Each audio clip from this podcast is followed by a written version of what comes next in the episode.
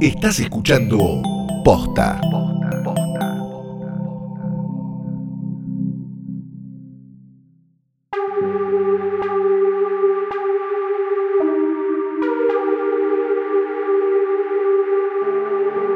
¿En qué andan por Mustafar? Eh, le mandamos un beso enorme a todos en Ashan Close y levanten las manos en Kef. Bienvenidos a un nuevo episodio de Es una trampa. Mi nombre es Fiorella Sargenti. Yo soy Luciano Banchero y en este capítulo volvemos a hablar del ascenso de Skywalker, el final de la saga. Nos vamos a meter profundo en la mitología, en los nuevos conceptos que trae este noveno episodio en algunas cositas que nos dejaron rascándonos la cabeza como diciendo, ¿cómo encaja esto en la mitología de Star Wars? Así que quédense a escuchar porque hoy venimos con un montón de preguntas y si todo sale bien nos iremos con algunas respuestas. Antes, queremos contarles que esta nueva temporada de Es una trampa está presentada por Coca-Cola sin azúcar. Coca-Cola sin azúcar quiere invitar a los oyentes de Es una trampa a sentir toda la fuerza sin azúcar. Ya podés conseguir las ediciones limitadas de sus botellas y latas inspiradas en Star Wars, El ascenso de Skywalker,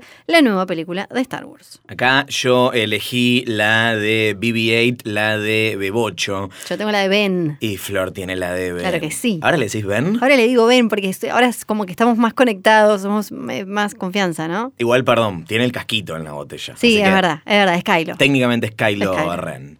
No solamente son bellísimas y las podés coleccionar, sino que además, destapando una Coca-Cola sin azúcar, podés ganar un espectacular viaje a Los Ángeles. Y participar es muy fácil, simplemente destapás y en el momento te enterás si ganás. Son seis botellas y latas de edición limitada, descubrilas. Y no te olvides de ver Star Wars El ascenso de Skywalker solo en cines. De vuelta el aviso de rigor, si no viste la película, no escuches esto todavía. No. Espera a verla.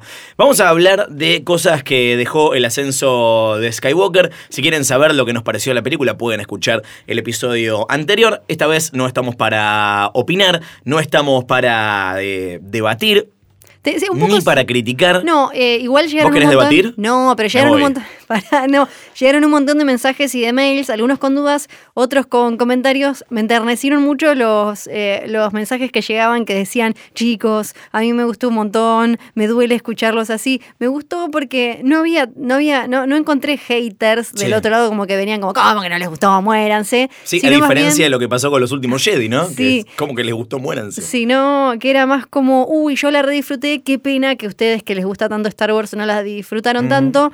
Así que eh, gracias por esos mensajes porque fueron muy bonitos. Cosas que vamos a discutir hoy. ¿Qué onda los planetas nuevos que se agregan a la mitología? ¿Qué onda los planetas que volvieron a visitar, pero nosotros no sabíamos que eran esos planetas? De, ¿cu- ¿Cuáles son los sables láser que aparecen en este episodio? ¿Y qué fue de la vida de aquel otro que no vimos nunca más? ¿Cuáles son las nuevas revelaciones que tienen que ver con la fuerza, el concepto dominante de estas nueve películas? ¿Cuáles son las voces de los Jedis que aparecen, eh, que se suman a Rey para la batalla final? Y por supuesto, ¿qué onda todos esos Sith que estaban en la tribuna? Y la pregunta más importante de todas, ¿de dónde sacaron la ropita, no? Eh, la bueno. ropita. ¿Vos sabés la sastrería que hay ahí, el laburo de sastrería? Antes que nada, eh, algo que estuvo dando vueltas en los últimos días, después del estreno de El ascenso de Skywalker, vieron que el texto del, del comienzo de la película hace referencia a un mensaje, una transmisión del emperador, ¿no? Eh, la forma en la que la galaxia se entera de que Palpatine en realidad no murió, sino que sigue con vida, ¿no? Sí. Los muertos hablan, decía ese texto inicial. Y nosotros tipo... Mira qué loco, ¿dónde está esa transmisión? ¿Sabes dónde está esa transmisión, Flor? ¿Dónde? En Fortnite. Ah, porque ahí estuvo JJ presentando, había estado JJ presentando un clip, hubo un montón de movidas con Fortnite. Exactamente. Aterrizó el Millennium Falcon sobre una plataforma a la que podían acceder los jugadores que podían ver al mismo tiempo el estreno de una escena eh, exclusiva, inédita, Sí. que no se había visto hasta ese momento. Después regalaron eh, sables láser para todos los jugadores. Y cuando se fue el Millennium Falcon, se escuchó un mensaje que dice: At last, the work of generations is complete. The great error is corrected. The day of victory is at hand. The day of revenge. The day of the Sith. Muchas gracias, Ian McDiarmid, por venir y leer el mensaje. ¿Qué significa esto, Flor? Esto significa, para mí, ah, para, para. significa eh, que él, bueno, viene trabajando hace un montón y supuestamente como que este era un plan de los Sith, aparentemente, porque Sí. dice el trabajo de generaciones Sí. se completó. El gran error fue corregido. El gran error sería quién? Sería Darth Vader. El Muy gran error. Y el día de la victoria, bueno, ya está cerca. El día de la venganza, ¿cómo le gusta la palabra revenge? Revenge. ¿no? Revenge. El día de los Sith. Exactamente, así que eh, si les daba curiosidad dónde estaba este mensaje, bueno, eh, apareció en Fortnite. Algunos protestaban, a mí no me parece mal, yo creo que eh, Star Wars a esta altura es más que las películas, ¿no? Y eh, estos, estos fragmentos de- del canon, de la mitología, de anexos a, a la historia que vemos en la película, a veces aparecen en forma de cómics, a veces aparecen en forma de novelas, a veces aparecen en forma de series animadas y a veces aparecen en forma de mensajes en videojuegos. Dos cosas que sí me hacen un poco de ruido, que haya sido presentado de una manera que no, no, no sé, no conecta, no es como, no sé, bueno, si querés saber, anda a leer este cómic que te amplía la el mitología. nuevo juego de Star Wars no es. No, Claro. acá es como un regalito para, para los fans. Toma, acá está el mensaje, aparece completamente descontextualizado. En ese sentido me parece raro. Y en segundo lugar, si bien no me parece mal que, siendo Star Wars una franquicia multimedia, esta información se dé en- para completar Sí. el mosaico eh, en, en- en- en distintas piezas, me parece que la pieza película, siendo la más importante de todas, tiene que tener sentido en sí misma. Y hay un montón de cosas que no tienen sentido sin el contexto que le dan estos otros datos, como los que vamos a hablar ahora, porque salió un libro nuevo de Star Wars que se llama Star Wars, el ascenso de Skywalker, el diccionario visual, que... Donde en general siempre hay un montón de información clave. Había pasado también con las dos anteriores. Eh, siempre se sacaron cositas de ahí. Pero cosas que decís, ah, bueno, pero esto yo no lo entendía en la Sí. película. La película no está, o sea, no necesito que venga, que aparezca un bicho a explicar eh, todo. Sí. Pero, sácalo de la película. Sácalo de la Sí. tipo, no- La verdad, nadie necesitaba el final con Shanna y Lando diciendo, bueno, vamos a averiguar de dónde sos. Señor, ¿qué le pasa? ¿Qué me, Que encima me mucha habla? gente no lo entendió porque queda creepy, ¿viste? Mucha Sí. gente lo interpretó como tipo Lando tratando de, de- de levantarse a Yana, que también es una película de Disney, no va a pasar eso. Pero ¿qué onda el vínculo entre Lando y, y Yana? Cosas que revela el diccionario visual. Primero, me parece espectacular que eh, está el nombre completo de Lando, que es ¿Cómo se llama? Landonis Baltasar Calrissian. Landonis. Landonis es muy bueno. Para, ¿Era necesario Baltasar, meterle el Baltasar? Y es medio, No era necesario. Me gusta igual esto de que, que- que- qué pasó después. medio un rey mago, ¿no? Eh, Sí. ¿Qué pasó después de, bueno, algo que eh, explora de alguna manera ahora Mandalorian, que ya vamos a empezar a comentar en el episodio En el que próximo viene. episodio. En el próximo capítulo, eh, a ver qué pasó cuando, de- después, de, de- después de que cayera el imperio, ¿no? Eso me parece súper interesante. Y qué pasó con cada personaje, eh, que es, es una época en la que todavía pueden explorar, pueden ahí currar un poquito más. Sí. Ya Kennedy, Kathleen Kennedy dijo que iban a, de- iban a aparecer de nuevo Skywalker dando vueltas por el Sí. universo o algo así. Digo, todavía ese es un, un tiempo a ver cómo terminamos en el despertar de la fuerza. Eso me interesa. Y me parece simpático que Lando, y un, un poco tiene sentido, haya querido formar familia después de esto. Eh, trató de armar una, una familia, eh, tuvo una, una hija que fue secuestrada por la primera orden. Algo que en la película nos dejan en claro muchas veces que, que- que mencionan esto, lo, lo menciona Sori y, Sí. y hablan de que, eh, eh, bueno, lo, lo- lo comenta Finn con Hannah, esto de que a mí me agarraron, a mí también, como que es una especie de chiquititas todo mal el imperio. Exacto. Eh, Sí, digo, sí. la First Order. Ella era una Stormtrooper, Sí. o sea, fue parte de la primera orden y la razón por la que la secuestró la primera orden es porque, esto se dice en la película también, se insinúa en realidad, buscan jóvenes, ¿no? Buscan gente Sí. joven para sumar todo el tiempo a, a sus filas. Eh, dice además el diccionario visual que la edad que tiene Yana en la película, en la- en sus eh, tempranos 20 está en línea con la edad que tendría, eh, de acuerdo a la cronología, la hija secuestrada de Lando. Entonces, eh, ya hay gente sumando 2 más 2 y diciendo que Yana podría ser la hija de Lando. Estas cosas para mí Igual que cuando decían que Finn podía ser el hijo Sí. de Lando, ¿te acordás? Cuando salió el despertar Sí. de la fuerza. Este, me parece que de vuelta achican el universo. Sí. Todo el tiempo, siempre tiene que ser todos parientes. Sí, sí. Como- no, sé, era a mí no me necesario. cierra. ¿eh? A, a mí me- sí me gustaba más que, que él haya tratado de tener una familia, que haya vuelto al ruedo a buscar como eh, cuestiones que estaban moviendo la fuerza para el lado oscuro con Luke, como aparece en la película, que ellos habían estado buscando eh, ahí la, la- la daga esta y qué sé yo. Sí. No, no me parece necesario que No. sea la hija, como decís vos. Es como esto de todos tienen que ser como una novela mexicana al Sí, final. o sea, tranquilamente pueden conectar por, por- por- con un vínculo que no sea ni romántico ni familiar, porque al final todos tienen que tener ese tipo Sí, de vínculo. que me causa todos tienen que ser eh, novies o familiares. Hay, eh, hay algo, no es que yo relacione todo con Game of Thrones, pero No, menos mal. algo que hace George R. R. Martin todo el tiempo es jugar con posibles parentescos y eso. Que, que después la mayoría no terminan comprobándose. Él te lo cuenta como él maneja mucho los rumores y eso, y esa es algo que le aporta como un colorido y al final la mayoría no se comprueban. Acá es como, como si hubieran entendido eso como todos tienen que Sí. ser los hijos o los padres o los no sé qué, de todos. Me hace pensar ahora que así como pienso que esquivamos una bala con la, con la salida de Weiss y Benioff de la franquicia, me encantaría leer una novela o una historia corta o lo que sea de Star Wars escrita por George Total, que maneja súper bien la ciencia ficción. Él es más un autor de ciencia ficción casi que de fantasy. Hablando de eh, qué edad tiene la gente en el universo de Star Wars, en el leccionario visual también nos enteramos de las edades de Luke, Leia, Rey y Kylo, ¿no? Eh, recordamos que Luke y Leia son gemelos, ¿no? You have a twin sister, como decía nuestro amigo Vader. Eh, y es terrible porque los dos mueren a la edad de 53 años, son muy jóvenes. Muy jóvenes. 53. Real. Sí, y cuando pensás que Carrie Fisher se murió de verdad, es más triste todavía. Me gusta el dato de la edad de Rey, que tiene 20, esto lo habíamos Sí. comentado, que era bastante pibi. Y Kylo tiene 30, que me hace sentir un poco mejor por a veces querer besarlo. Porque no me, no siento, no me siento tan, eh, tan alejada. Algo muy interesante que revela el diccionario visual y que me hace sentir que hay cositas que quedaron afuera de la película. Ahí dando vueltas hay un corte del, del director esperando salir Sí. Release the Abrams Cut.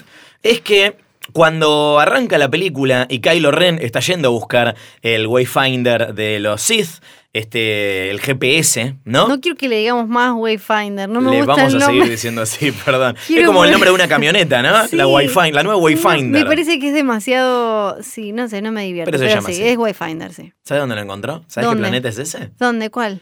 Es el planeta Mustafar. Pará, pero Mustafar, la- claro, la parte que vimos nosotros era la que era solo como pura, pura lava y Exacto. horror. Nosotros vimos en las películas de Star Wars, esta es la tercera vez que vemos Mustafar. La primera fue en episodio 3, cuando este. Que enloquecimos. Cuando eh, Anakin cae en la lava y se convierte en eh, mitad choripán. Sí. Y eh, la segunda es en Rogue One, donde vemos que ahí está el castillo de Vader. Claro, algo que había salido del universo expandido, Exacto. ¿no? Hab- Había formado parte de, de todo eso que después se borró, pero como algunas ideas las agarraron, esa como la del tipo castillo de Vader estaba. Estas son las ruinas del castillo de Darth Vader. Estaría bueno, por eso hoy saludamos a Mustafar en la, en la Sí. intro del, del episodio. Lindo lugar. Eh, Nos preguntaron mucho por los sables láser. Un montón de mensajes, ¿verdad? De, de- de- de la película, no solo de esta película, sino de todas. Y cómo puede ser que el sable se había destruido en la película anterior y acá lo tiene de nuevo. Sí, no tanto sobre cómo se hacen los lightsabers y demás, que ya lo Ya hemos lo mencionado, porque, por ejemplo, en Star Wars Rebels se explora bastante, sino en esta especie como de juego de los vasitos y la pelotita que hicieron con los lightsabers. Entonces estábamos un montón muy confundidos, como, pará, entonces, el de Anakin original es el de Lo que yo, ahora vamos a, a- a hacer el paso a paso, Por favor. pero para mí el, eh, lo, lo más importante que saco de todo esto, que no, no sé si nos habíamos dado cuenta, Sí. es que Rey tiene el sable láser con el que Anakin Skywalker mató a no sé cuántos nenitos. ¡Ay, no! ¿Es el mismo? Es el mismo. Bueno, pero vino a redimir el sable. Claro, claro, es medio un horror. La pregunta de cómo, cómo aparece de nuevo el famoso sable Skywalker. eh, si Ahora se le dice anterior- así. Sí, si en la anterior se había destruido. ¿Recuerdan cuando lo están tironeando eh, Kylo y Rey y se destruye por completo? Eh, lo que pasa acá es que Rey aprendió en los libros, eh, en los textos Jedi que se llevó del, del templo de Acto en la, en la película anterior y con ese conocimiento reparó el, el- el sable láser. Ahora, ¿por qué se le dice el sable láser Skywalker? Porque este es el que eh, te- usó Luke, que antes era del padre, Sí. pero no es el primero de Anakin Skywalker. Claro. Es con el que mató a los niñitos. Tal cual, claro, el primero de, de Anakin, Chau, en, eh, Ese- en Geonosis. El, después se hace el segundo. eh, su segundo sable se lo termina quedando Obi-Wan. Ese sable se lo da a Luke en episodio 4. En episodio 5 sale volando cuando Vader le corta la mano. De una manera que en las películas nunca se explicó. Llega a Mascanata y eh, se lo da a Rey en episodio 7. Y en la 8 eh, se destruye. Sí. Y en esta sabemos que eh, Rey lo volvió a hacer. Ahora, Luke tiene un segundo sable láser que lo vemos en el regreso del Jedi. Es el sable verde. Lo vemos en el, en el flashback ese rarísimo con las caras de computadora, cuando Sí. está él entrenando a Leia. Y también lo vemos en el flashback cuando eh, le agarran ganas de matar a Ben Solo. Eh, exacto, cuando trata de matar ahí. Hay una historia ahí para contar. No la sabemos todavía. Ahí no, no, no, no sabemos. No, se sabe dónde está ese sable verde. Estimamos que lo tiene Luke todavía. Eh, lo habrá escondido así como estaba escondido el de Y sí. Igual otra cosa que es rara es como Luke se quiso alejar de todo en acto, ¿no? Tiró su nave, dijo chao, adiós, pero tenía un lightsaber escondido en la El de lightsaber luz. escondido. ¿Qué onda, tío? bueno, no sabemos esto. No, sí, el de Leia lo tenía escondido Ah, el de ahí. Leia, sí, sí, sí, Tipo, ese sí lo tenía, Atrás de claro. la mesita de luz. Entonces era como, todo el mambo de ir a entregarle el lightsaber se convirtió como en algo mucho más sola- simplemente simbólico. Eh, otras cosas que nos enteramos con el diccionario visual es sobre el personaje de Dominic Monaghan, que es Charlie de Lost o eh, Merry o Pippin. Es, es Pippin, ¿no? Es- me parece que Merry. ¿eh? Yo Bien, siempre me lo confundo a con Pippin. Investigar a nadie le importa, de todos modos. Es el que le robó los diálogos a Gracias, Rose. sí, es el que hace de Rose Tico en esta película, ¿no? Acá eh, nos enteramos porque el personaje no tiene ningún tipo de historia, ¿no? Es como un extra que tiene líneas de más para cobrar el, el bolo. Eh, nos enteramos que es un historiador llamado Beaumont King, ¿no? Que él estaba eh, estudiando para convertirse en uno de los profesores más jóvenes en el Instituto eh, de Historia LERCT, antes de que la Primera Orden destruyera el sistema josniano, como vemos en, eh, Sí. en el despertar de la fuerza con el rayo de la Starkiller Base. Ahí se sumó a la resistencia. Eh, lo que también sabemos, no por este libro, sino por cosas que estuvieron contando, que estuvo contando Dominic Monaghan, es cómo obtuvo el papel en El ascenso de Skywalker. Me imagino que básicamente le mandó un WhatsApp tipo, como, che, JJ, viste, a mí siempre me re gustó, estuve como en El Señor de los Anillos, siempre me re gustó Star Wars. ¿Puedo estar en la película? Sí. Ya no me pusiste en la otra, ahora la pusiste a Felicity. Es- un poco lo, así. lo pusiste al, al que volaba el avioncito, Sí. que hacía del amigo de la novia de Felicity, no me vas a poner a mí. Bueno, hizo exactamente eso. JJ le mandó un mail eh, a Dominic y le dijo, eh, creo que tengo un rol para vos en Star Wars. Este, y dice, si Inglaterra le gana a Colombia, en algún partido supongo, eh, es tuyo. Y efectivamente Inglaterra le ganó a Colombia y esa es la historia de cómo este muchacho eh, obtuvo su papel en Star Wars. Totalmente. Una porquería. Totalmente Un innecesario. papelón. Como, Totalmente si, como si hubiese podido ser más papelón esto. Bueno, No. este, ahí está. Un papelón. Eh, También eh, hay información sobre Akbar. Claro, este podcast se llama Es una Sí. trampa en honor al difunto eh, almirante Hial Akbar, ¿no? Que para los que dicen que le perdonemos todo a Ryan Johnson y que Sí. somos termo de los últimos Jedi, escuchen el de los podcasts del año pasado donde nos quejamos por la poco ceremoniosa muerte Total. de eh, el almirante que da nombre a este podcast. Sí, porque mataron a un montón importantes al mismo tiempo y Sí. claro, se salvó Leia, todos yay, pero Akbar la quedó así como quien no quiere la cosa. Acá nos enteramos de que su hijo se llama Aftab Akbar eh, y que está honrando la memoria de su padre, sumándose a la lucha en la resistencia. Parece que este, Aftab le había dicho a, su padre, está- dale, está de una vez, ya apareciste, grande". ya dijiste it's a trap, Sí. dale, basta. Y dice que al final no pudo No. eh, darle la espalda a su responsabilidad. Rara la cabecita, ¿no? Del Akbar Jr. Es un poco extraña. sí. Es rara, porque es distinta. a Los Claramente otros, su hijo, pero... Sí, los otros los habíamos visto Porque como todos tienen que ser familia, ¿no? No puede ser un, No. uno random que se parece a Akbar, pero no. O simplemente, claro, uno. No, no, no, tiene que ser el hijo. Dejamos de lado, apoyamos acá al costadito el diccionario visual de Star Wars y vamos a discutir sobre algunas cuestiones mitológicas del ascenso de Skywalker, empezando por la fuerza y los nuevos conceptos que se introducen a, último momento. Literalmente los últimos 20 mi- minutos de una saga de nueve películas introducen nuevos conceptos como esto de la díada en la fuerza, ¿no? Lo que dice eh, el emperador Palpatine sobre el final habla de eh, que Kylo Ren y Rey son eh, esto que se conoce como una díada. Parece que es un fenómeno eh, que, que- vincula a través de la fuerza a dos individuos que son force sensitive, ¿no? Que eh, comparten el poder de un individuo, digamos, ¿no? Esta es la razón por la que se pueden conectar a través de eh, el espacio, Rey y Kylo Ren, como si estuviesen compartiendo el mismo lugar. Esto es lo que le permite pasarse el sable láser, sacarle el, el collar y demás. Sí, que hasta ahí. Eh, hasta ahí todo bien, porque. eh, me, me gusta porque es una, es creo que de las mejores cosas que construyó esta trilogía medio así a los tumbos, es la relación entre, entre Rey y Ben, que después podemos charlar si es amorosa, si no es amorosa, pero el vínculo ese cercano de entendimiento y lo que sea, se construyó como para que haya algo que ahora garpa como funcionan de esta manera. Sí. Lo que yo no compro, que ahora vamos a comentar y charlar un poco más en base a información que fue apareciendo después del estreno, es que esto signifique algo como relacionado con, eh, con que ellos son especiales para la fuerza. Eso es lo que ya ahí me parece, porque por ejemplo, eh, no sé, Qui-Gon, él descubrió una nueva forma de usar la fuerza, ¿no? Entonces, no me parecería no me parecería mal que ellos dos con esta relación tan especial que tienen, en como que desbloqueen un nivel de uso compartido de la fuerza. Mm. Ahora, todo el mambo de los dos son los Chosen One que equilibran porque la diada se forma por oscuridad y luz, y ahí yo ya dejé de comprar. No, y además, tipo, es un concepto que se te ocurrió a último momento, es, me- es medio este, extraño.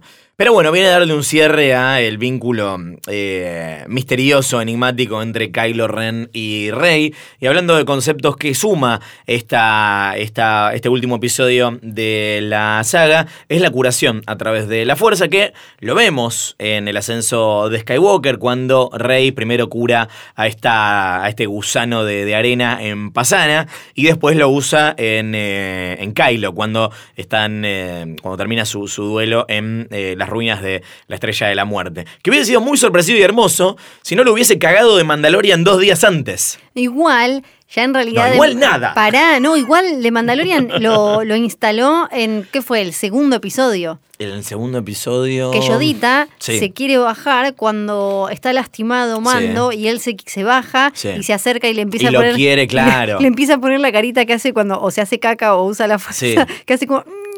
Cuando hace fuerza. claro.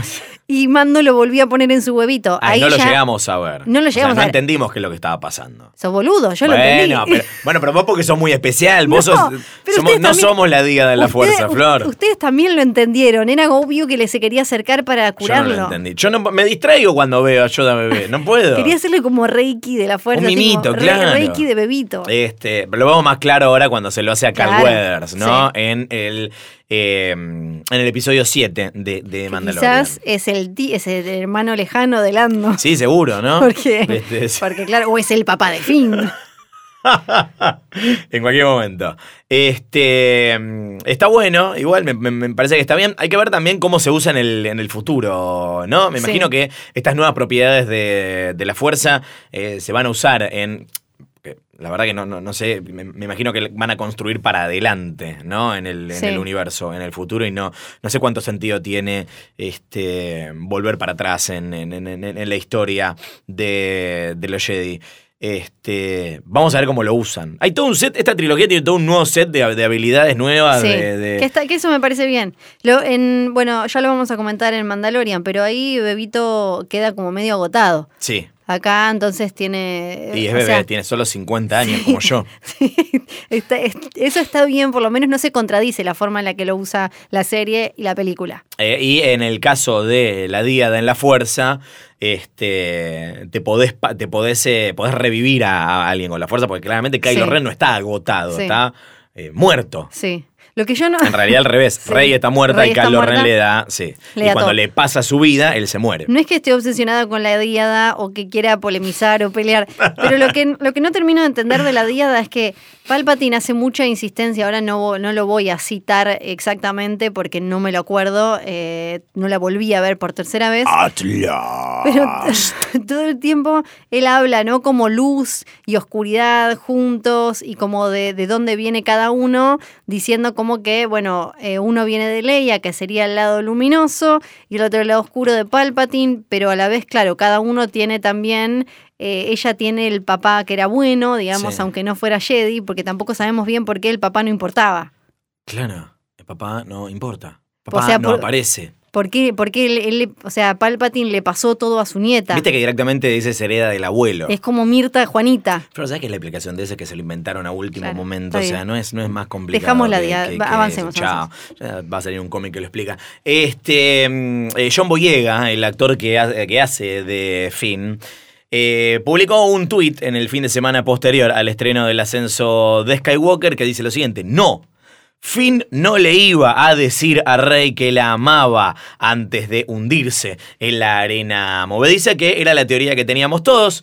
Eh, primero dice, tengo algo que decirte, se hunde. Después Paul le dice, ¿qué le tenías que decir? ¿Qué le tenías que decir? Y todos pensamos que era una cosa porque- romántica de la que se olvidaron Y porque porque, después- le pusieron otra novia al Claro, final. y porque después él todo el tiempo la está tratando de cuidar, Sí. como, pe- pero en, en esas situaciones, ¡Rey! En es- de- de- a cuidar de una forma en la que películas clásicas de Hollywood como esta, tanques, blockbusters y demás, en general significa que gusta de esa persona, porque no, no, no. No, eh, hay como una insistencia en la película por mostrarte que él está muy preocupado por ella Sí. y que le tiene que decir esto y demás. ¿Qué le tenía que decir entonces? Parece que eh, después de que John Boyega dijo que no a esto, eh, J.J. Abrams contó que lo que le iba a decir a Rey es que él piensa que es force sensitive, ¿no? ¿Qué significa esto?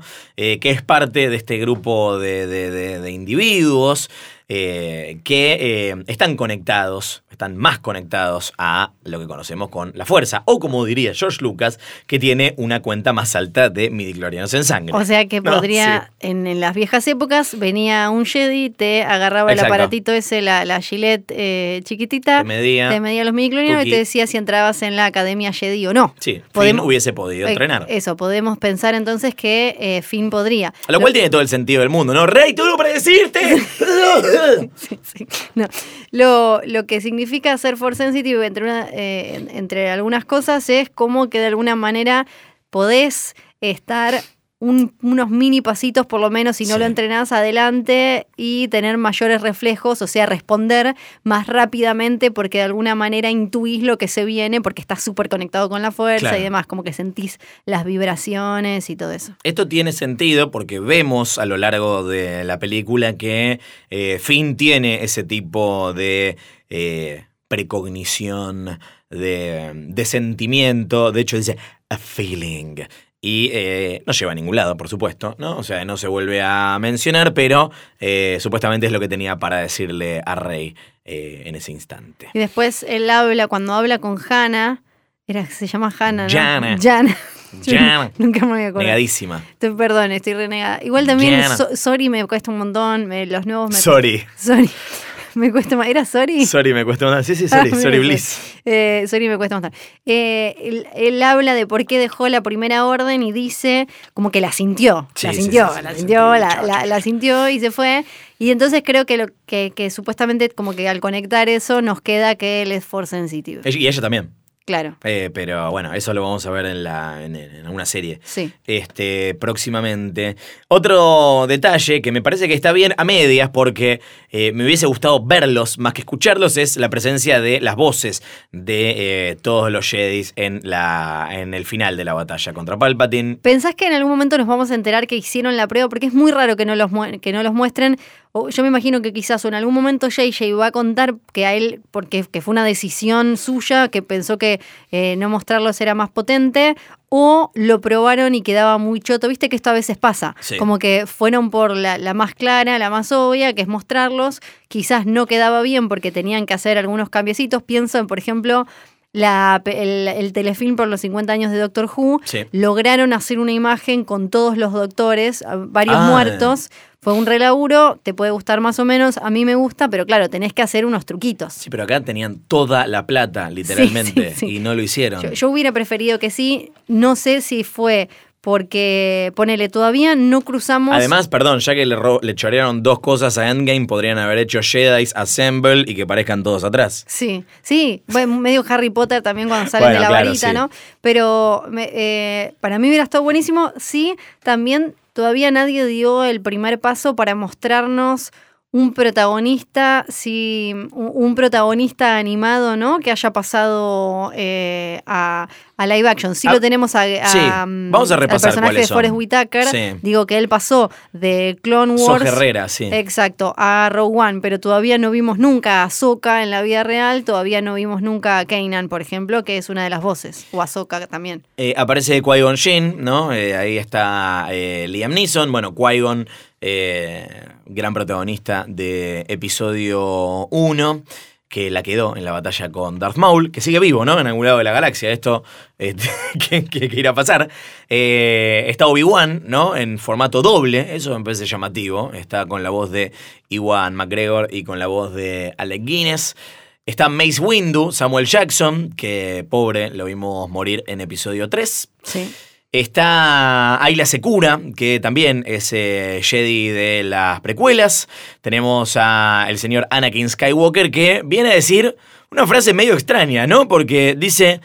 Bring back the balance, Rey, as I did. Trae Sí. de vuelta el equilibrio, Rey, como lo hice yo. Que Es- tipo matando a todos los Jedis. Sí, no, no, creo que no entendiste del todo cómo No. qué es lo que hiciste. No, no aprendió nada. Por lo menos la versión, la versión Hayden Christensen de Sí. Darth Vader parece no haber eh, entendido nada, porque igual hay todo un tema para mí co- con, con este cierre de, de saga y con lo que se venía contando y entendiendo. Esto lo dije la otra vez, pero me parece que acá con esta frase aparece Sí. de nuevo. Con todo lo que tiene que ver con lo de la redención y el manejo de los sentimientos, Sí. cómo los aceptamos y qué hacemos con eso. Que es lo, lo que les, pas- le pa- les pasó a los Jedi. Sí.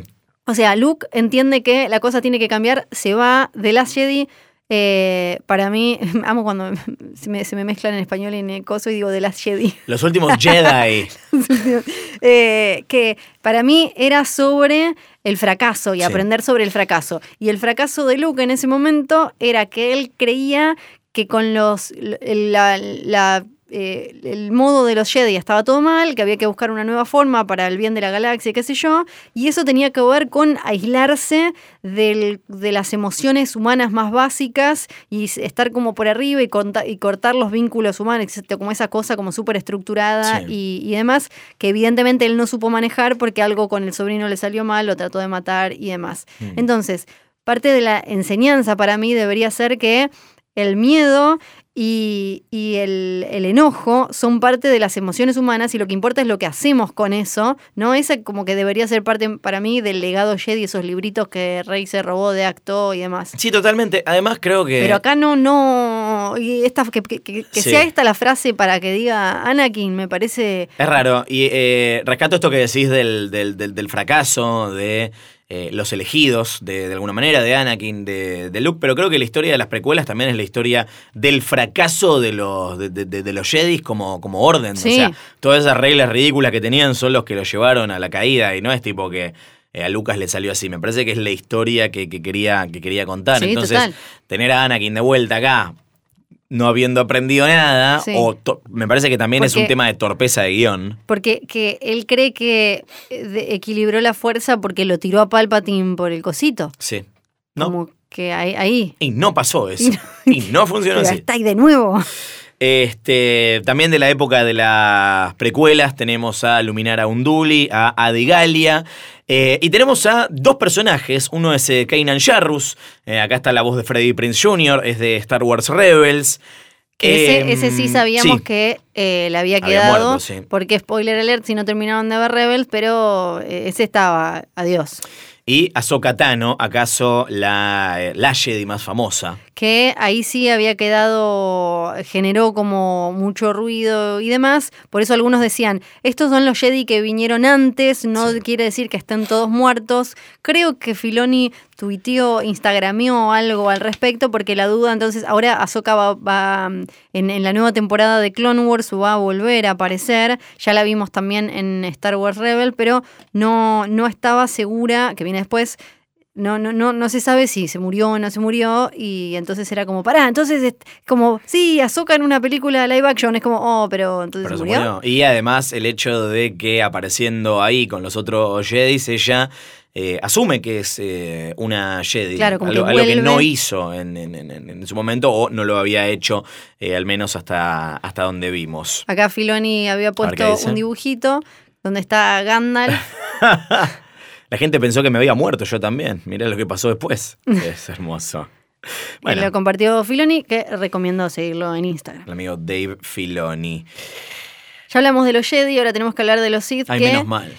En las películas hay muy poca información, llegó más, eh, bueno, en, ni hablar en, en el universo expandido que después murió y solo se recuperaron algunas cosas, Sí. pero en Star Wars Rebels aparece bastante el pasado de los Sith. En- guiándonos por las películas había como poca información, eh, eh, teníamos esto de la, la regla de los dos, de que siempre había como un maestro y un discípulo. Sí. Eh, tenemos, el, tenemos el paso a paso de los discípulos de Palpatine que le fueron quedando y, y demás, pero no había demasiada información. E- Esto es algo que, por un lado, me encanta porque todo lo que tiene que ver con el lore de, de los Sith me gusta mucho y me parece que es eh, súper eh, valioso y atractivo, pero por otro lo tiran tan- Sí. te lo tiran así tan en la jeta y a los ponchazos que no me termina de copar porque No. eh, y, y- y además hay algo acá en, en esta película que me parece que eh, se, se caga en las precuelas, ¿no? Es muy, es muy fácil ignorar a las precuelas y un montón de veces es mejor hacer de cuenta que eh, nunca existieron, pero la regla de dos es, es- algo que estaba bien establecido y que se, se- venía cumpliendo siempre. O sea, en su momento eh, el emperador y Darth Vader, eh, también era el emperador y Darth Maul en su momento. Acá está el emperador, pero ¿quién es ese segundo? Es Snoke. Sabemos que en realidad era el propio Palpatine, era un clon, era un, un bicho creado artificialmente. Entonces, viste, es como que eh, no se cumple realmente la regla en este caso. no, eh, sí, es rara porque... em, O todavía Tampoco- no lo vimos y es poco para hacer un libro. Claro. porque bueno, Darth Kylo- Maul sigue vivo, ¿no? Pero qué sé yo. Kylo, eh, eh, Ky- Kylo pensaba, se pensaba a sí mismo como un Sith, no, No, no. no. Entonces, claro, él como que eh, Palpatine lo engañó a, a Kylo para y lo hizo un Sith sin que él se diera cuenta. Sí. Un Sith eh, te- tenía que ver con, obviamente, con las cosas que terminó haciendo y mencionaba a Kylo, porque eh, eran una orden religiosa súper antigua, que esto lo hablamos en, un, en la primera o segunda temporada de, de Es una trampa, que sí se dejaban manejar y manipular y guiar por sus emociones, por eh, la ira, el miedo, la avaricia, y lo que buscaban era poder. Poder, Poder. poder. Y lo hacían esto, iban conquistando eh, principalmente eh, a través de las sombras. Lo cual nos lleva a cómo vuelve Palpatine, ¿no? Algo que no se explica en la, en la película, salvo cuando Dominic Monaghan grita este, ciencia negra, clonación, que son cosas que supuestamente solamente eh, los Sith dominan. Eh, y acá sí hay una, un, un- un vínculo eh, con, con las precuelas, cuando eh, Darth Sidious, cuando Palpatine le explica a Anakin que su maestro Darth Plagueis eh, eh, estaba experimentando con la creación de, de vida, algo que termina influyendo en el nacimiento de Anakin Skywalker, que eh, no recuerdo si lo comentamos acá, en los cómics de, Star Wars que viene publicando Marvel se establece que el emperador es el que eh, de alguna manera genera el embrioncito de, de- de- Anakin adentro de Shmi Skywalker. Este. mm, Acá el, el- el- emperador también ha- habría experimentado con eh, crear vida y en este caso sería a través de los Snokes. Me pasa que no entendemos cómo Los funciona. Los Snokes, sí. Es un, un dibujito que daban en The Big Channel cuando yo era chico. Este. ¿Cómo? No, no termina de explicar esto cómo hizo Palpatine para, para sobrevivir. ¿Realmente murió o fue resucitado por los Sith? O sea, Snoke no estaba ahí para darle vida, es simplemente un títere para mantenerlo en las sombras. O sea, Sí. todo esto por el quilombo que armó Ryan Johnson, ¿no? En realidad, me parece. O sea, JJ quería, quería que Snoke sea el malo, Ryan Johnson se lo, se lo Lo mató y dijo. "Ah, que vuelva el emperador, dale, ya está. Claro. Este. Sí. eh, Nada de esto termina de, de- de- de explicar cómo vuelve, pero sí es cierto que este, La ciencia de crear vida es un libro que había escrito eh, Darth Plagueis con esta eh, documentación de su, su investigación, sus experimentos, eh, con esta manera eh, prohibida, tabú, de, de utilizar la fuerza. Sí, eh, quedan un montón de dudas que eh, para mí estas van más para un cómic. Sí. Para mí estas van para un cómic. Todo lo de quién lo agarró, cómo, o sea, cae, cae Palpatine.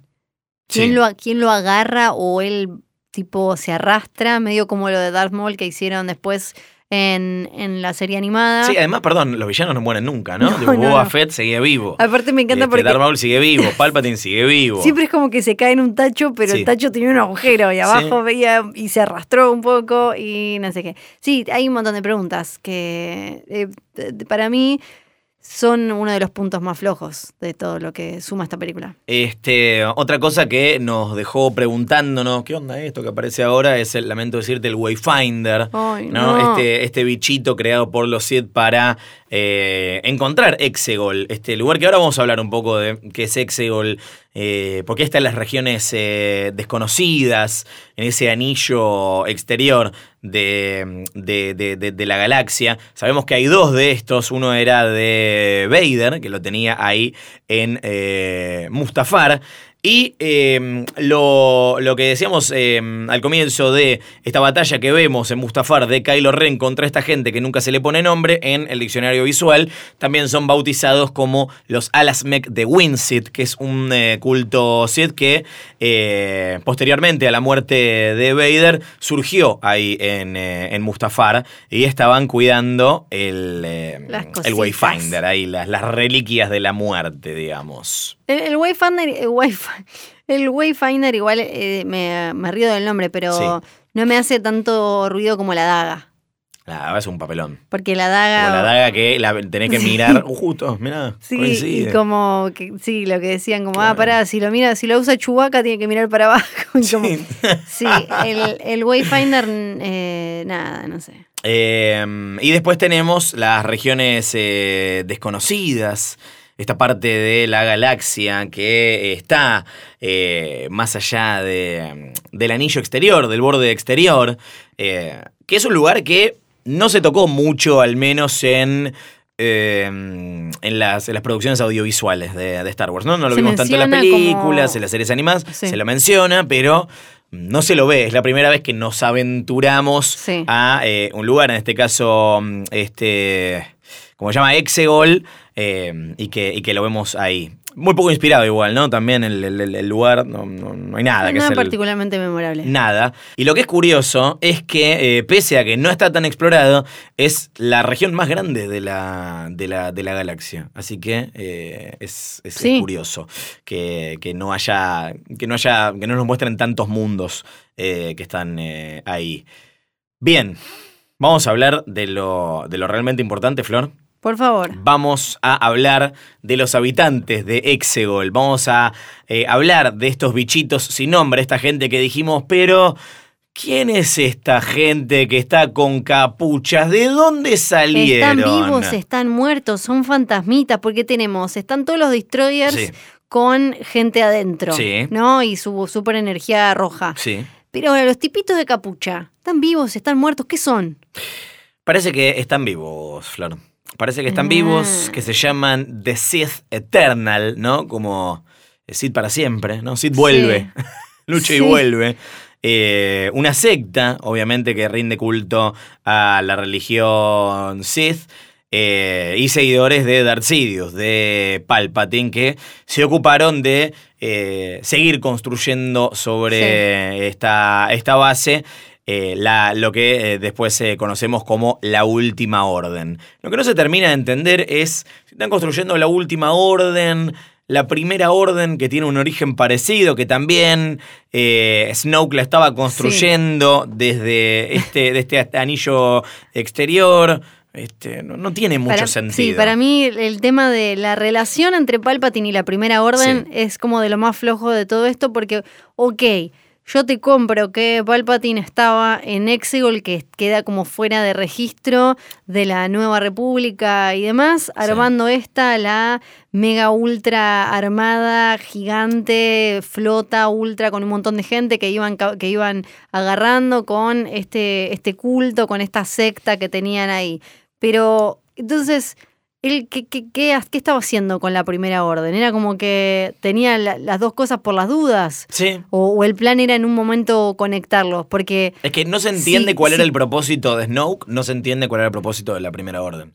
O sea, pero es increíble cómo la película se contradice a sí misma. Literalmente, creo que es algo que nunca vamos a terminar de entender porque el plan de Palpatine cambia en la película. O sea, originalmente tiene un plan y después se transforma en, en otro. La verdad que no suena muy Sith. O sea, igual suena propio de, eh, de un grupo de gente que durante mil años eh, armó todo el plan para hacer caer a la orden de los Jedi, asume el control del Imperio Galáctico y 10 años después cae. sí. sí. A los 10 años pierde Sí. el, eh, el- el- el poder. En fin, eh, otra pregunta que quedaba sin respuesta y que aparece como eh, aparece respondida en el diccionario visual del ascenso de Skywalker es no solamente quiénes son estos de capucha, los Sith Eternal, sino quiénes son los que piloteaban las naves, los Por Star favor, Destroyers. ¿No sabes quiénes son? ¿Quiénes son? Los hijos. Pero claro, todos tienen que ser los hijos. hijos de los Sith Eternal. Sos, estéril, te tiran. Te tiran así. Eh, sí, es así, básicamente. Es, es- es eso. Son los hijos de los, eh, los encapuchados que estaban eh, ahí en las, en las gradas. Ok, los hijos que crecieron y los tuvieron ahí para, para eso. Perfecto. Y por último, hablando de explicaciones que Sí. no convencen a nadie, tenemos que hablar de los Knights of Ren. Sí, en, en un momento, hace un rato los iba a mencionar, pero los, sabía que los íbamos a, Sí. a- a comentar un poco más.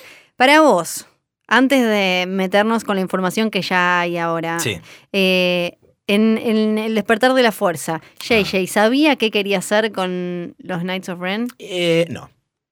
Para mí no. Yo, para mí quedaban re cancheros, pero probablemente, sí, yo no sé, eh, es como hablábamos en el episodio anterior, Va- algún día quizás nos enteraremos si habrá sido medio como, yo los pongo porque son cancheros, quedan misteriosos, vos fíjate qué haces con ellos, Sí.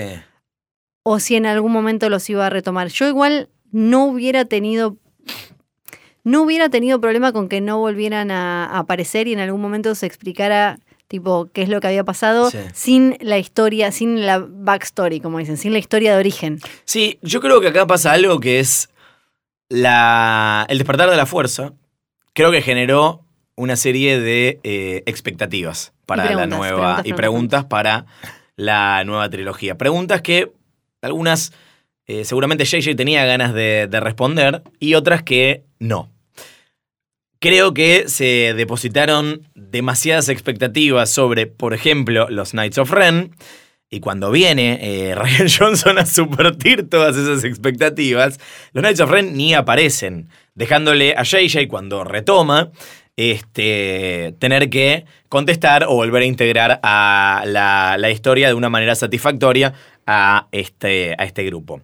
El hecho de que JJ no haya hecho nada valioso con estos personajes me lleva a pensar que nunca tuvo ningún tipo de plan. Y si bien es cierto que eh, los últimos Jedi está armado sobre la base de esta idea de eh, subvertir las expectativas de la gente, es un problema de expectativas generadas, ¿se entiende? Sí. O sea, primero vienen las expectativas y después las ganas de, eh, de- de ir en contra de, de eso. En conclusión, me parece que no tendríamos que habernos hecho ningún tipo de ilusión con los Knights of Ren. Yo no deposité nada nunca ahí. Para mí no iba a haber nada jamás. No. Más que un ejército de gente que lo acompaña o, de vuelta, el cómic, el libro, la mar en coche. Sí, ahora qué es lo que sabemos, que eran como un- que no eran ni Jedi ni Sith, Exacto. que aparecieron cuando no, no había ninguno de, de los dos y que de alguna manera terminaron eh, siendo liderados por, por Ben, ya transformado en Kylo, Sí. Y terminaron metidos en esa, eh, en esa mata- en la matanza de aprendices Sí, este. de, de Padawans. Kylo es uno más de eh, los, los discípulos de, de Snoke, eran todos discípulos de Snoke y Kylo viene a ser el más sobresaliente, digamos, Claro. porque, bueno, es Skywalker, este, en, en definitiva. Así que bueno, nada, no, no hay mucho más. Ahí están- tienen nombres ahora, si querés lo decimos, se llaman Bikrul, Cardo, Ushar, Trudgen, eh, Kuruk y Aplek. La verdad que gracias por ponerle nombre a los juguetes, sí, este, pero... eh, Igual está fin. bien, está bien que tengan nombres. Y me, me- eso es medio como, es como, la- como la barra, ¿no? Se llaman como Raúl, Tito. Son medio como la barra. Está bien, está bien, me gusta. Y esto de que le decían Jedi Killer a Kylo, claro, yo me imagino, eran como esos chabones que Es tu como vieja. el Kingslayer. Claro, no, que tu vieja no quería que te juntaras con los pibes de la esquina del barrio. Kylo se juntó de más. Después volvió al colegio, al colegio medio Al colegio, chetón, sí. medio cheto, como al que iba, Sí. la repudrió, mató a todos los otros y, y volvió y los pibes como que eh, la recelebraron y lo pusieron ahí como el más capo. Sería algo así. Algo más o menos Bien. así. Tu explicación ya es mejor que la de J.J. Abrams. Ay, no. Antes de despedirnos de este episodio de Es una trampa, queremos agradecer a todos los que nos mandaron sus mails.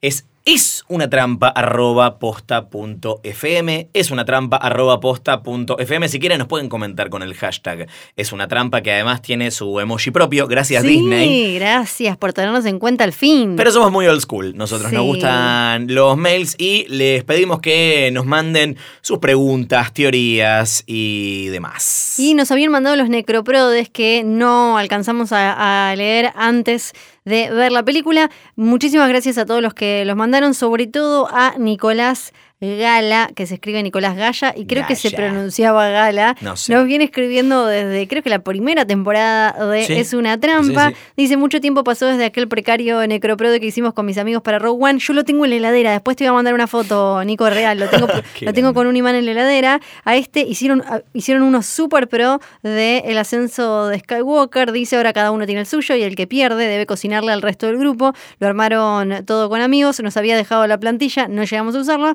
pero Capo. podemos pasarle el chivo de, de Amor y Monstruos, que es el nombre de una marca de remeras que tienen en Córdoba con la novia. Así Ahí que un está. beso, gracias, gracias, gracias por estar siempre participando.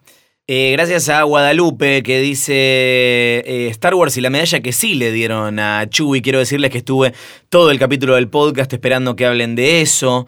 Este, mm, no hablamos de la medalla eh, porque es fanservice innecesario. Eh, ¿Y por qué es innecesario? ¿No lo mencionamos que ya estaba en el cómic de Mark Millar? Ahora no me acuerdo ahora. Yo- No, era el de, el de Mark Wade. Mark Wade, perdón. Mark Wade, cuando, cuando, mm, cuando Disney compra mm, eh, Star Wars, cuando Disney compra Lucasfilm, Sí. eh, adquiere la licencia para hacer cómics de, de Star Wars a través de la editorial de cómics que, que también se compró, que es Marvel. Entonces Marvel empieza a sacar cómics de, de Star Wars. Algunos son muy recomendables, entre ellos el de la princesa Leia que escribió Mark Wade. Y en el primer número, en las primeras páginas, arrancamos al final de episodio 4, cuando todos tienen su medalla, menos Chewbacca. Y ahí Mark Wade ya había hecho justicia dándole a Chewie la medalla, aunque no haya salido en la película. Estos cómics son canon. O sea, estos cómics son cosas que pasaron de acuerdo a eh, la historia oficial de Star Que Wars. ve Entonces, que ya, ya se empiezan como a pisar un poco la cola. Exactamente. O sea, hicieron este borrón y cuenta nuevo, pero ya empezaron de nuevo a complicarse. O no lo leyeron o no les importó. En cualquier caso está mal. Este, para mí, perdón. Carla nos escribe con algunas preguntas. Dice: ¿La Rey Oscura no es igual a Natalie Portman? La Darth Rey que aparece eh, ahí en la, en, la, en la visión. Ah. ¿Será Padme la madre de Rey? la madre Rey aparece. Es la de Killing Eve, Claro, es la rubia de Killing Eve. Jodie Comer. Claro. Es un toque fuerte, pero existe la posibilidad de que se le haya bajado Palpi. ¡Palpi! No, en no, ese no. caso, Vader sería el abuelastro de Rey. Kylo y Rey serían primos. ¿Hay incesto o funciona como con los primos del interior? Oiga, más respeto con Flor. Este. mm, Pasa, No, pasa. me parece que vemos tanta familia encontrada en Star Wars y la necesidad de que todos sean, estén vinculados eh, por parentesco que ya nos estamos empezando Pero era buena. a. eh, sí. Este, ¿A qué fecha Artu le hizo el backup a Citripio? ¿Fue antes de perder la memoria? Es una excelente pregunta. Yo Ahí se perdieron eso. también este, un par de, de oportunidades copadas. Acá ya nos olvidamos todos de que fue Vader el que construyó a Citripio. Pero, pero bueno, parece que es una información que no le importa a nadie porque las precuelas jamás existieron. ¿Qué pasó con la población de porks que pasaron de ser plaga a ser solo dos? ¿Están en peligro de extinción o solo están funcionalmente extintos como los koalas? Este, para mí se los comió Chewbacca. Sí, para mí se enojaron tanto con eh, los últimos Jedi que dejaron que Chewie se los hiciera todos. Tipo Sí. en un horno industrial lo fue metiendo así, pa, pa, pa, pa, pa. ¿Por qué Ben Kylo se convierte en toalla? Y bueno, nada, porque tenía que quedar como No, para mí- al final. qué No, para yo. mí eso, a mí eso no me molesta porque él de alguna manera eh, como que te, te termina redimiéndose y no, finalmente no sabemos si a Vader no le pasó lo mismo en el último segundo en el que se estaba eh, descontrolando todo ahí en la Estrella de la Muerte. Sí, creo que lo que puede ser más, que puede darnos más para charlar es por qué Leia tarda tanto en convertirse en toalla. Claro. Porque Eh, Leia desaparece cuando, cuando desaparece. Para mí, debe- supongo, lo que supongo es porque ellos, ella logra establecer esta conexión entre, con la fuerza, con él, y es como una especie de asunto pendiente, ¿no? Era como él era como una especie de ancla que la, la tenía acá todavía. ¿Cómo sobrevivió Sori Bliss y el otro bichito a la eliminación total de su planeta? ¿Serán sensibles a la fuerza? Primero, ningún bichito, ¿eh? Babu Freak.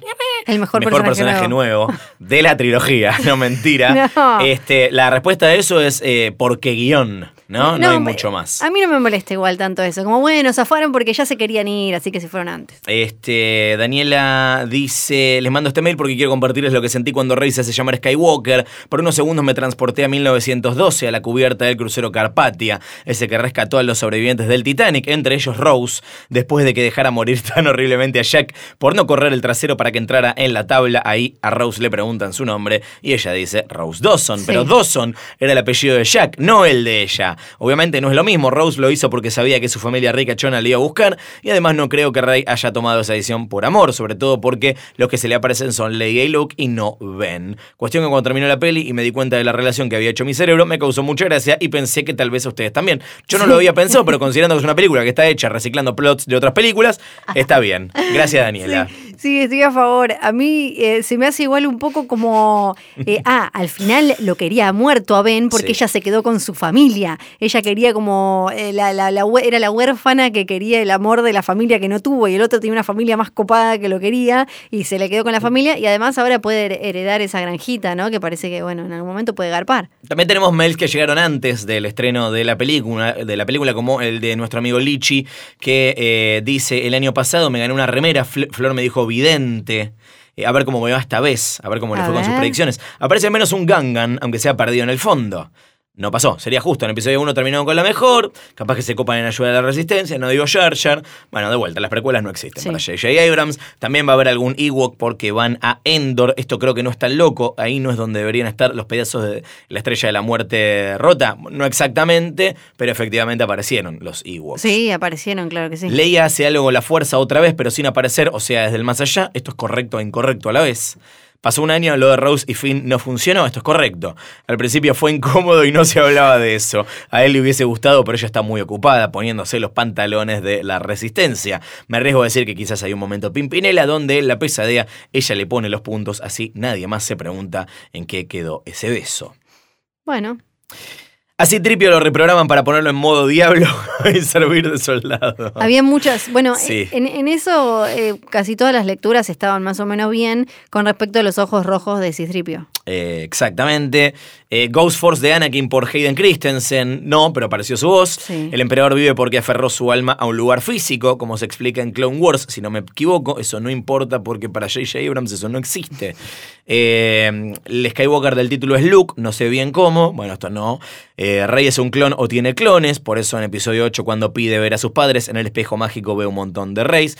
Este es J.J. Abrams cagándose en episodio 8. Estuvo, digamos, un 50% correcto, Lichi, ¿no? Sí, bastante bien. Este, ¿qué más? Bueno, hay un montón más. Hay un montón. Deberíamos hacer como un mini episodio especial ¿De mails? mails. Estoy a favor de esa idea. Sí, ¿no? Porque parece aparte me imagino que van a seguir llegando porque a medida que la van a ver o que la van a ver de nuevo, es más, están llegando mientras... En eh, este momento, mientras hablamos, ¿eh? Así que podríamos hacer como un extra con mails. Sí, en es una trampa arroba posta.fm. Para el próximo episodio eh, queremos hacerles una pregunta muy específica porque vamos a hablar de The Mandalorian. Será el primer episodio de algunos que vamos a dedicar a lo mejor de Star Wars que salió este año. Sí. Este, así que la pregunta es si estamos grabando esto el día anterior a que salga el último episodio de la primera temporada y hasta el momento no sabemos el nombre de The Child, de la criatura mal llamada como Yoda Bebé. Bebito Yoda. Bebito Yoda. necesitamos bautizarlo Sí. y necesitamos que eh, antes de ver el capítulo flashen qué es, quién Claro, es. ¿cuál es el vínculo? Porque ¿Por qué? si es Star Wars, si lo que es ser, el sobrino claro. nieto. Sí, ¿No? Este, mínimo. no. ¿Cómo se llama Bebé Yoda? ¿Y qué onda? Sí, en esta trama ¿qué ya vemos un montón de personajes diciendo que es muy importante. ¿Por qué es tan importante? Es una trampa arroba posta.fm y en el próximo episodio vamos a leer sus mails y veremos si tenemos ya una respuesta sobre la importancia de Yoda Bebé. Antes de irnos, Sí. queremos recordarles que Coca-Cola sin azúcar invita a los oyentes de Es una trampa a sentir toda la fuerza sin azúcar. Hay seis botellas y latas de edición limitada inspiradas en Star Wars El ascenso de Skywalker. Destapando una Coca-Cola sin azúcar podés ganar un espectacular viaje a Los Ángeles. Descubrilas y no te olvides de ver Star Wars El ascenso de Skywalker solo en cines. Y si no te suscribiste todavía a este podcast, lo puedes hacer en Spotify, Apple Podcast, Google Podcast, la aplicación donde escuches este mismísimo episodio. Ahí además encontrás un montón de los anteriores. Así que pasa por ahí si querés revisitar las, pre- las primeras películas de Star Wars, lo Sí. puedes hacer, las comentamos todas y nos metemos con un montón de aspectos distintos de la mitología de la galaxia. Y en el próximo episodio será The Mandalorian y hasta entonces mi nombre seguirá siendo Fiorella Sargenti. Yo creo que voy a seguir siendo Luciano Banchero, pero tengo que consultar. Eh, bueno, dale, Vale, pregúntale a JJ porque capaz No, que somos hermanos nosotros o primos. Sí, ¿no? yo mínimo. O quizás yo soy la mamá de tu Sí. mamá y vos sos mi tío.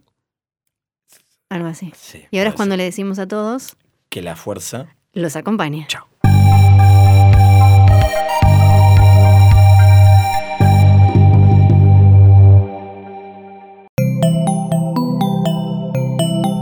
Estás escuchando Posta.